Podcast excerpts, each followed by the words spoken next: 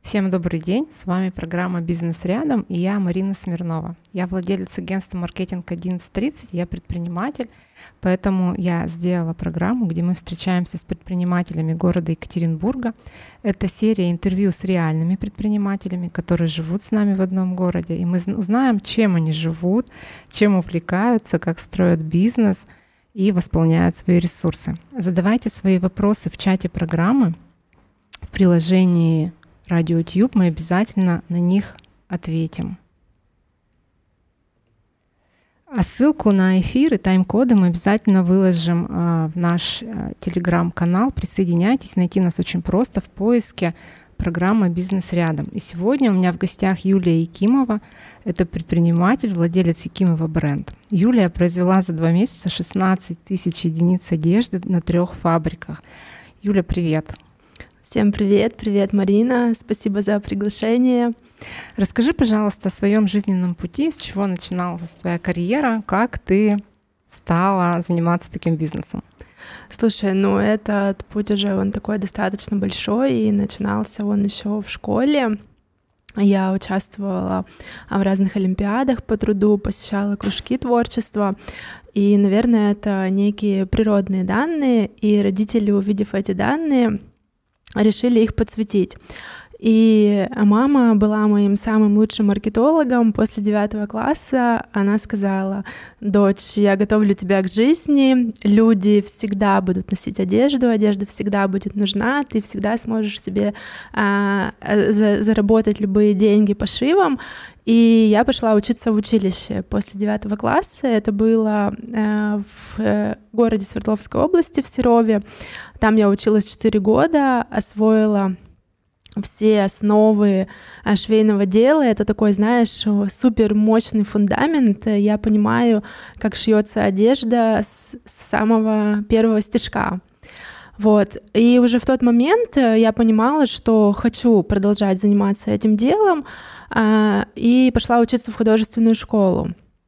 А дальше, после окончания училища, я не видела своего развития в Серове и переехала в Екатеринбург, поступила учиться в университет. А на какой факультет? А, дизайн, одежды, конструирование, моделирование. Я училась в РГППУ, и у нас было еще педагогическое образование. Вот. И когда столько лет живешь, живешь тем, что нравится, то, что получается, то, в чем разбираешься, то как-то даже вопрос никогда не вставал о смене профессии, о выборе деятельности. Это уже все было предопределено. Плюс, э, когда я училась в университете, у меня было образование училища, я могла работать. Я работала на производстве, работала в ателье, мне было интересно все, что связано со швейкой. Поэтому я, наверное, тот немногий человек, кому пригодилось образование, кому пригодился диплом, и уже вот э, более 20 лет я работаю в этой сфере, но, конечно, в разных направлениях. А какое направление тебе больше нравится? Не знаю, верхняя одежда, спортивная одежда? Ну, как, как правильно делится, делится направление? Я больше занимаюсь женской одеждой. Если говорить профессиональным языком, то это второй слой, ну, то есть э, футболки, платья. А также работаю с верхней одеждой. Ну, знаешь, за все это время у меня были разные направления. У меня был опыт 4 года работы с театральным костюмом. Это О, такое классно. супер творческое. Какие-то спектакли, да, были? Да, я сотрудничала с Центром культуры Урал. Мы работали по детским спектаклям. В сезон выпускали до пяти спектаклей. И также потом апогеем это, этого сотрудничества было то, что мы выпустили взрослый спектакль такого городского уровня «Проданный смех». Классно. Расскажи, ну, а свой бизнес, как, э, как начала шить хорошо на, на, в найме, да, но как свой бизнес. Слушай, ну найма в моей жизни такого прям конкретного найма было один год. А, я окончила университет и пошла работать с конструктором в модный дом. Но мне было тяжело в найме. Почему? А, я выходила каждый день с работы и кричала слово «свобода». Ну, то есть это некие рамки, что там определенное время я должна находиться там. А, плюс, ну, сама компания, она, видимо, не была, ну, такой передовой и современной, и там все таки было, ну, а, жесткое ограничение по времени. Где, когда я должна находиться на работе, и, ну, мне ну, было это 9 сложно. до 6, да? Да, да, то есть обязательно нужно было там находиться, и, ну, мне это было очень сложно. А вообще, уже еще обучаясь в университете, я шила на заказы, у меня были уже свои клиенты, я уже зарабатывала деньги, плюс параллельно мы запустили с подругой школу развития для девочек, и это тоже был некий свой бизнес. То есть деньги, заработанные свободным, так скажем, путем, они были всегда. Mm-hmm. Вот. Но уже проработав год, я поняла, что ну нет, это не мое, я не готова так всю жизнь, не готова дальше. И я пошла учиться бизнесу, и получается, где-то через полтора года после окончания университета открыла свое первое ателье. Расскажи поподробнее про именно ателье. Сколько просуществовало, есть ли сейчас? А, Ателье в том формате, в котором я его запустила тогда, оно проработало два с половиной года. Э, то есть я была собственником и дизайнером. Помимо этого у меня было две швеи, был э, закройщик. Мы работали по индивидуальным э, заказам, шили людям красивые платья, свадебные платья, костюмы. Вот. И интересный был опыт. Это был офис, сотрудники, которые приходили каждый день на работу. Вот. А через два с половиной года мне пришлось закрыть это в таком формате по личным таким семейным причинам. Вот. И был какой-то период, наверное, полгода, когда я, ну, так активно не работала. Вот. А затем мы возобновили ателье, но возобновили его в партнерстве с девочками. И, ну, как бы в любой деятельности же важен результат. То есть мне важен результат, важно развитие, важно, чтобы мне было интересно. Вот. И как-то это все у нас так вяло текуще развивалось. У нас было три партнера, как-то коммуникация не складывалась. Ну, говорят, что сложно с подругами работать. Мы тут всегда обсуждаем с гостями, кто работает с партнерами, да, как с, подругами можно ли работать. Слушай, ну у меня был опыт работы с подругой, это был классный, крутой опыт, но там он, к сожалению, закончился, закончился не очень хорошо. Я думаю, что можно. Я думаю, что каждая ситуация уникальна, и здесь нельзя однозначно. Давай вернемся к сейчас у тебя. Какой сейчас бизнес, чем ты занимаешься? Что, ну, как, как, как он функционирует?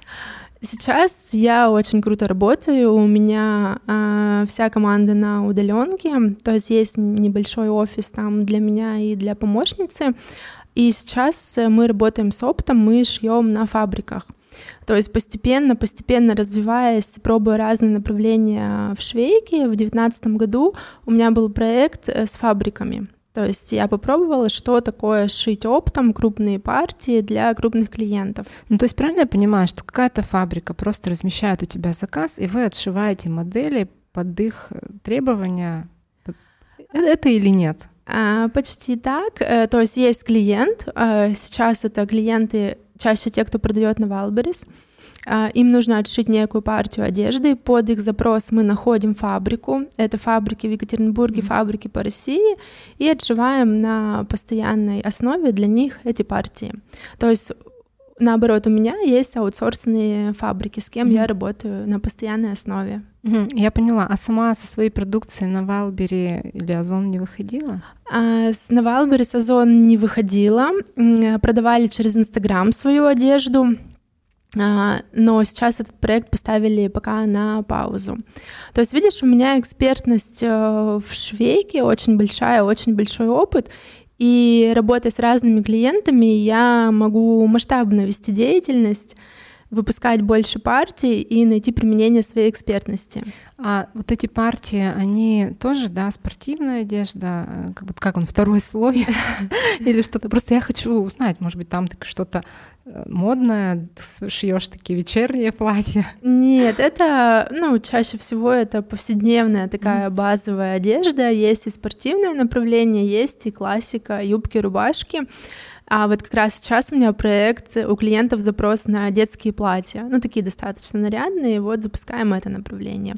Но здесь все таки у меня есть позиционирование, то есть я там не работаю с нижним бельем, там не, не работаю с мужской одеждой, не работаю с верхней. То есть здесь... А почему с нижним бельем нет? Не работаешь? А, Вроде с... такой красивый, очень женственный. Ну, в России не так много фабрик, кто шьет нижнее белье. Это все-таки европейские фабрики, либо фабрики Китая. Вот. Ну и я не так глубоко знаю это направление, там все-таки определенная технология пошива. Хотя, обучаясь в университете, у меня был опыт работы на Пальметте. Скажи, пожалуйста, повлияли ли внешние обстоятельства а, на твой бизнес? А, кардинально нет. То есть, знаешь, был какой-то период, когда там очень подорожали ткани, когда была такая легкая какая-то паника на фабриках, но это было вообще недолго, и мы смотрели на это как новые возможности и смотрели, что мы можем это, сделать в этой ситуации. И наоборот, это все было под лозунгом, что нужно возрождать, развивать российские фабрики, российское производство. Поэтому, ну, в таком ключе. Ну, ткань сейчас, она российская или из-за рубежа? Ткань из-за рубежа, ткань э, Китай и Турция, как правило в России своего производства тканей в масштабе его, к сожалению, нету. Вот. Но даже когда сильно подорожали ткани, находили новых поставщиков, находили новые возможности, и даже в окружении у нас ребята из Турции ткани за биткоины покупали. За биткоины? Да. Слушай, ну классно. А, расскажи, пожалуйста, про свою команду. Ты сказала, что у тебя в команде помощница, да, есть кто еще? То есть как ты выстраиваешь э, взаимоотношения? Не знаю, может, партнер у тебя есть или учредители там какие-то. Как вы вот эти взаимоотношения все выстраиваете? У меня есть, э, ну, такой, такой, такой некое принцип, правило в работе, я со всеми выстраиваю партнерские отношения. То есть ситуация, что я наняла сотрудника, там, пишу ему регламент и, и стою над ним, там, контролирую, он пишет мне отчеты, такой ситуации нету. И я в определенный момент пришла к этому, и мне так комфортно. То есть мы два взрослых человека, у нас сотрудничество, мы обозначили каждый свои обязательства, и каждый их выполняет. То есть э, есть, допустим, швея, мы обговорили с ней сроки зарплату, все, как она это делает, когда она это делает, я не контролирую, мне важен результат. И получается сейчас в команде есть постоянные две швеи, есть закройщик, есть э, три фабрики в Екатеринбурге, с кем мы работаем, и сейчас настраиваем работу с фабриками в Москве. А, есть постоянный ассистент по личным вопросам и там по вопросам SMM. А сложно ли удаленно выстраивать работу? Ну, в Екатеринбурге, кажется же, проще, да, приехал, проверил. В Москве сложнее? Есть определенные особенности, и все-таки, э, чтобы работать с человеком удаленно, лучше с ним лично познакомиться. И вот в мае я летала в Москву, чтобы лично познакомиться с фабриками потому что, ну, пошив партии — это огромная работа, огромная ответственность, и здесь, ну, мне спокойнее, когда я приехала, посмотрела, что да, вот фабрика, вот они шьют, вот они все делают. И в Екатеринбурге, то есть я все равно езжу на фабрики не, не каждый день, то есть уже выстроен процесс работы, многие моменты я могу делать удаленно, я могу уехать, но все равно встречаться нужно.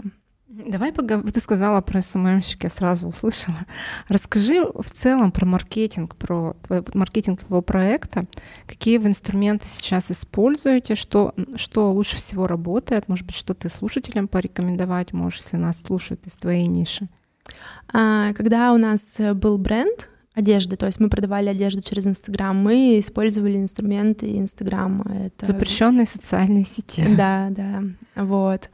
А, сейчас в основном это продажи в бизнес-сообществе, в котором я нахожусь, это чаты в Телеграм, они хорошо работают, ну и тоже стараюсь вести соцсети, чтобы оттуда приходили клиенты. Ну и есть круг постоянных клиентов, они рекомендуют свои, своему окружению, и таким образом мы получаем клиентов. Ну, что, то есть, получается, твои клиенты — это вот заказчики, производители одежды, да, которые у тебя размещают заказы да, на производство. Да, правильно? это те, кто продает... B2B, в общем, да? Да, это те, кто продает на Валберис, как угу. правило. Ну, а в целом по соцсетям, как ты считаешь, э, то есть э, вы перешли в ВКонтакте или не перешли? Какие сейчас э, у вас, вот, например, проблемы с соцсетями есть? ВКонтакте нет, не перешли. Я все пыталась начать э, вести снова страницу ВКонтакте, но как-то не, не пошло. То есть продолжаем в запрещенной социальной сети. И плюс это Телеграм. То есть очень много чатов и рассылки в Телеграм, и боты в Телеграме. То есть ну, вот в таком ключе это все работает. Mm-hmm. Но также это еще все-таки люди идут на человека, на меня как на эксперта. И это посещение бизнес-мероприятий, бизнес-завтраков, то есть вот такой, такая личная коммуникация. Нетворкинг. Да, да, обязательно, вот в таком ключе. Скажи, а работают сейчас выставки? Какое-то время назад все очень любили на выставки ездить, там, общаться, искать клиентов. Какие-то швейные бывают. Их очень много на самом деле. То есть вот сейчас как раз в сентябре будет сезон выставок тканей в Москве много выставок швейных проходит, и выставки оборудования, и выставки непосредственно швейных производств, и CPM выставка, где а, производители одежды презентуют свою продукцию. Их достаточно много. Для меня выставки это больше такой образовательный формат. То есть я езжу, смотрю, выбираю поставщиков тканей, прохожу обучение, которое в рамках выставки организовано. Ну да, безусловно, там тоже складываются контакты, но здесь скорее нужно жить в Москве, чтобы этими контактами пользоваться. Я знаю, что есть еще профессиональное сообщество, где как раз э, собирают, ну, по крайней мере, слышала, что поставщики э, продукции на Вайлбери, кто шьет ткань, ой, шьют одежду, там есть такие сообщества. Ты в таких состоишь? Да, конечно, их очень много, и есть отдельное сообщество поставщиков ткани, есть отдельное сообщество производств, есть отдельное сообщество конструкторов. То есть это сейчас все, все в Телеграм, это активно работает, и мы этим тоже активно пользуемся и для поиска клиентов, и для поиска новых подрядчиков. Хорошо. У меня такой вопрос будет. Эм, в чем, по-твоему, предприниматель должен сто процентов разбираться сам, а что ты можешь делегировать в твой опыт? Ну, я поняла, что SMM услуги вы делегируете. Что еще? Бухгалтерия, например. Я, ну, считаю, что вообще деятельность человека, она должна приносить ему кайф, и предприниматель должен заниматься тем, что ему нравится, и тем, что у него хорошо получается, то есть усиливать свои сильные стороны. А, но базово он должен разбираться во всех моментах. Ну, то есть, чтобы понимать, какие метрики ему контролировать. Да, у нас есть бухгалтерия на аутсорсе, и там глубоко я не погружаюсь в эти вопросы, но я понимаю, какая у меня система налогообложения и как там базово считается этот налог. Я это понимаю. А, тоже, что касается маркетинга, я понимаю там конверсии, какие они должны быть, и я могу контролировать эти моменты. А, Все, что касается швейки, здесь я экспертна, но тоже глубоко там я не погружаюсь, какими нитками они там шьют на фабрике. Я уже смотрю готовый результат и э, контролирую готовый результат, либо подключаюсь на моменте, когда идет какой-то сбой в системе, я его нахожу и ликвидирую. Вот, поэтому, ну, предприниматель — это человек, который постоянно учится и базово понимает все сферы и делегирует э, на этапе масштабирования и делегирует то, чем не хочет заниматься. А, у меня сейчас зазрел такой вопрос. Я часто вижу в том же, в тех же социальных сетях, что появляются новые бренды. Ну, девочки то, того же женского белья или худи, спортивной одежды. Но они быстро сдуваются. То есть они какое-то время там, активно пиарятся, собирают заказы, шьют, но потом проекты сворачиваются. Как ты думаешь, э, почему, в чем причина неуспеха? Uh, успешный бренд — это классный продукт и классные продажи. И здесь может проседать какой-то из моментов. И чаще всего это проседают продажи. То есть девочки, кто это организует, у них есть вкус, есть понимание, что такое красиво, они сами эстетично хорошо одеваются, но бренд — это же система, это продажи, и как бы если люди не относятся к этому так, то здесь возможен сбой. То есть даже а, когда мы работали как бренд, у меня было понимание, как много произвести, но у меня не было понимания, как много продать. И даже мой опыт работы с таргетологом, с маркетинговым агентством, он не давал ну, такого масштабного результата. Поэтому здесь, ну, в моем примере нужно в команду сильного маркетолога, кто будет топить за продажи, а я там буду топить за продукт.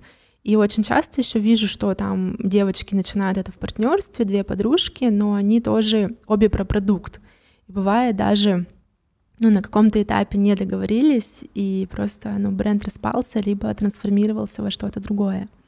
Ну, а нет такого, такой проблемы, как выгорание? Я просто приведу свой пример, тоже рассказывала на прошлой программе. У меня был период, когда я решила, я маркетолог, я шить не умею совсем, и я решила, что я хочу э, бренд нижнего белья. Угу.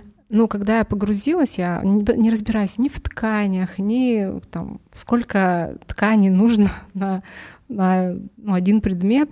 Э, я тоже наняла швею, наняла координатор, но поняла, что погружаться в это глубоко не хочу. И когда вот пришлось их контролировать, я поняла, что это не мое. Как ты считаешь, может ли тут такая причина, как у меня, просто ну, стало неинтересно и выгорание? Да, конечно, может быть. Безусловно. А у тебя бывают такие периоды, когда ты чувствуешь выгорание? Конечно, бывают. Бывает. Ну и вообще, знаешь, мне важно чтобы было интересно, чтобы что-то менялось. То есть, да, я нахожусь в рамках одной области, это швейное производство, но я меняю направление. Но это же тоже рутина, да, как, ну, своеобразная? А, ну, когда меняешь направление, нет. И знаешь, настолько мне это интересно, что я понимаю, что это еще не изучено, это можно изучить, это внедрить. Нет, но я все-таки меняю направление. То есть э, Пример приведи, например, там шила спортивную, перешла в верхнюю ну, вот или как? Я четыре года работала с театральным костюмом. То есть сначала сложно, как это все организовать, как сделать, как это сделать с удаленной командой. То есть интересно, интерес, некие сложности преодоления, вау, там кайф. А затем уже такой некий период, все понятно, там делаем на автомате. Потом следующий период, хочется, чтобы что-то поменялось, что-то новое, какие-то э, новые проекты, новые моменты.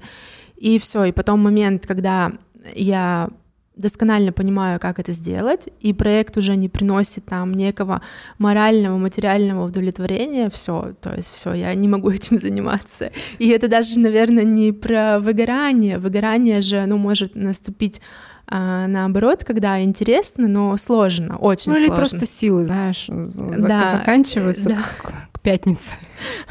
Такие минутные слабости. Вот, поэтому мне важно, чтобы было интересно. То есть сейчас интересно с фабриками, интересно, там вот с фабриками Екатеринбурга разобрались, сейчас давайте с фабриками Москвы и России разберемся, там фабрики Китая, Киргизия, все у меня там подкрадывается. Ну, то есть у тебя планы большие, да? Ты хочешь масштабироваться, как я понимаю? Да, я хочу масштабироваться, а, больше фабрик, а, еще лучше разбираться в этой нише. То есть интересно там съездить в Китай, посмотреть их фабрики, их производство, в Европе посмотреть производство.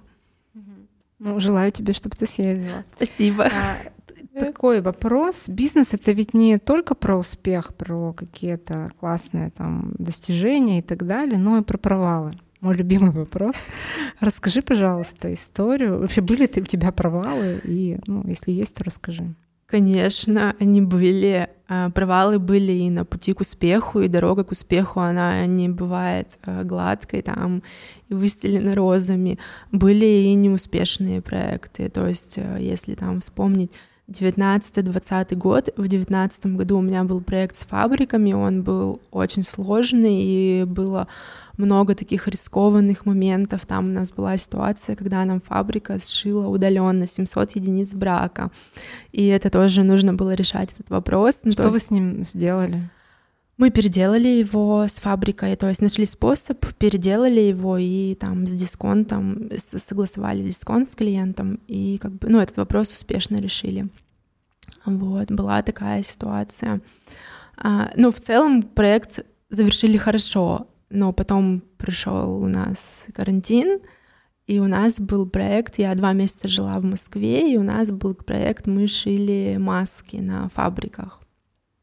И Кстати, это... наверное, успешный проект. Нет, на самом деле он, ну, как ни странно, он был неуспешный. Почему? есть, а, очень быстро менялся рынок, очень быстро, и нужно было быстро принимать решения, и при такой скорости они не всегда были правильные. И там, знаешь, э, допустим, была ситуация, что там нет ткани вообще нигде, и вот она появилась там, и мы ее купили много, а потом получилось, что много ее не надо. Очень быстро менялась э, цена, а мы шили это на фабриках, мы шили на фабрике в Москве, я в карантин два месяца жила в Москве, там пока мы сшили, заложили одну себестоимость, ситуация уже поменялась, там у нас полный склад масок, их нужно продать. Вот. Э, ну, мы вышли в плюсе из этого проекта, но не в таком, как планировали. Угу. А у нас тут есть вопрос в чате. Сколько актуальная зарплата для швеи? Наверное, я еще задам такой вопрос. В целом, э, советуешь ли ты молодым девчонкам выбирать направление ну, швеи, да, профессию, насколько она перспективна, по твоему мнению, ну и вот сколько она зарабатывает сейчас? В Москве, например, и в Екатеринбурге. Да, скажу, ну, то есть зарплата швеи, она зависит от города. В Екатеринбурге зарплата швеи там, как правило, полторы-две тысячи за смену, ну, то есть это там э, от 30 до 50 тысяч рублей. А за смену то сколько надо сшить? Единица? ну, чтобы образно было. Ну, если мы говорим там про костюмы, допустим, худи, брюки, то за смену это 5 костюмов. Ну, это, наверное, ну, тяжело, я думаю. То есть это сидячая такая работа. Ну, для скоростной швеи это реально. То есть mm. это так, такой средний критерий. Есть швеи, кто шьет там и больше. Если мы говорим про Москву, то там идет зарплата за смену от 3 до 5 тысяч рублей, и в Москве швеи зарабатывают от 70 до 120 тысяч. Ну, это перспективно, или у нас появятся роботы, которые будут, э, или уже появились, которые за швей все шьют? Я считаю, это перспективное направление. То есть, если говорить о роботах, то это нужно там 70% профессии да, убрать. Я думаю, что это произойдет не скоро направление перспективное, и не хватает действительно профессиональных специалистов. И реализоваться же в этом направлении можно по-разному. То есть я же, по сути, тоже после девятого класса училась на швею, на швею и на закройщика, но как бы в моих силах было пойти дальше и э, реализоваться по-другому в этой профессии. Направление перспективное, мама маркетолог была права, люди все так же одеваются, им все так же нужна одежда. Ну и будут одеваться. Сейчас тем более все магазины закрылись. Конечно. Вот расскажи свою точку зрения. Это плюс или минус закрытие Зары и всех, кто с ними? Для, для, например, для российских производителей? Э, я считаю, что это плюс. То есть, ну, можно посмотреть на это со стороны того, что рынок освободился, и, ребят, вы можете презентовать свои качественные, хорошие продукты. То есть это такая огромная зона роста, чтобы шить как Зара за такие цены, как Зара, такую же классную, модную и качественную одежду. Хорошо. Давай вернемся к вопросу восполнения ресурсов. Я в твоем аккаунте видела, что ты постоянно на природе, танцы на природе. Этим восполняешься? То есть где силы берешь? А, да, природа — один из моментов. То есть у меня даже есть любимое место там недалеко от дома — это лес. Просто погулять э, по лесу. Природа — колоссальный источник ресурса. Вода, природа, там велопрогулки, все, все, что связано с воздухом, с простором, да, да. А, ну, плюс, если мы говорим про восполнение а, и отдых, то это такие там бассейн, баня, массаж обязательно, то есть там раз в неделю обязательно. Вот. Иногда хочется такого и спокойного отдыха, просто книжку почитать или погулять. Кстати, скажи, какую, расскажи, какую книжку прочитала последнюю? Что можешь посоветовать? А, читаю сейчас, дочитываю уже Томас Харрис «Ты окей, я окей» нравится. Это, это тот, кто Ганниб... Э, Ганнибала Лектора писал, нет? Нет, другой? Не, не знаю, по-моему, это другой да? автор. Это скорее из серии э, Бёрн, угу. люди, которые а, играют. это пси... да, такое психологическое да. чтиво. Ага, да, понимаю. да, вот читаю эту книгу, очень нравится. Не ожидала, что она будет такой прям супер научной, но интересный, глубокий подход и с точки зрения самопознания, и с точки зрения выстраивания коммуникации с другими людьми. Вот. Ну, то есть, как правило, читаю бизнес-литературу, такие личные книги. А художественную? Как, что любишь? Любимая книга? Какая? Художественную давно не читала. Как-то Давно не читала. Ну, чем еще ты впечатлена за последнее время? Может быть, каким-то фильмом или путешествием? Или рестораном. Ну, кстати, рестораны тоже такая тема. Если говорить про восполнение ресурса, мне нравится иногда там поработать в кафе, там взять ноутбук, поработать в кафе. В красивом. Да, да, с, в красивом, с вкусной едой, там, либо пообедать, там, позавтракать в кафе. То есть это тоже такой некий источник ресурса вообще, как, ну, смена декораций. Вот. В плане места очень люблю Москву, и вот майская поездка была такой плодотворной, то есть мы проехали э, около пяти фабрик Москвы, и поразило то, что в Москве есть целые офисные здания, там, допустим, семь этажей, и это все швейные производства. Там есть огромный рынок тканей, где продают индусы, и это все в таком масштабе. Это, конечно, очень впечатляет, очень впечатляет. Давай сейчас проведем небольшой блиц-опрос. Я буду задавать тебе короткие вопросы, ну, это, соответственно, короткие ответы. Но если хочешь, можешь и не коротко ответить. Хорошо, давай. А, брюки или юбка? Юбка. Любимый фрукт? А, фрукты вообще все люблю, но сейчас вот персики. Любимое место в Екатеринбурге? А ну вот, как уже сказала, это лес. Лес есть он у меня рядом с домом. И это, э, как ни странно, вот плотинка, вот это место около Ельцин-центра. Угу. А ресторан любимый? Слушай, нет такого э, любимого ресторана по, по, по настроению. Сова или жаворонок? А жаворонок. Сквер или храм? Э, храм. Если бы сказала лес или храм, я бы задумалась. А Мерседес или БМВ? Не, не особо разбираюсь в машинах, но почему-то БМВ. Чай или кофе? Чай. Отель или турпоход? А, отель. А, ну и напоследок, а, давай а, от тебя пожел... традиционное пожелание для слушателей.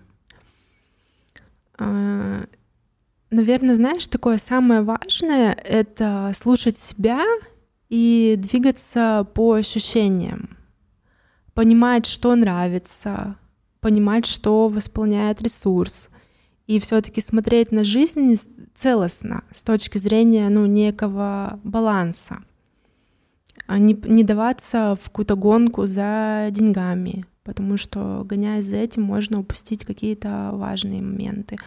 Ну и такое мое, наверное, правило жизни, как я живу образ жизни, это постоянно учиться. То есть учиться всегда всему вот это важно. А есть ли у тебя какой-то жизненный девиз?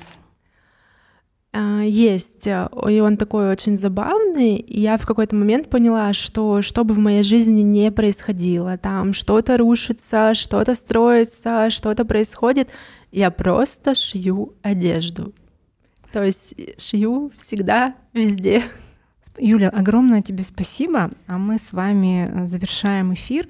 Подписывайтесь на канал программы «Бизнес рядом» в Телеграм. Ссылка на эту программу будет там, и также там будут все таймлайны. Увидимся через неделю в проекте «Бизнес рядом». Моим гостем будет Ольга из туристического бизнеса. Я думаю, будет много вопросов. Следите за анонсами. Всего доброго. Всем пока.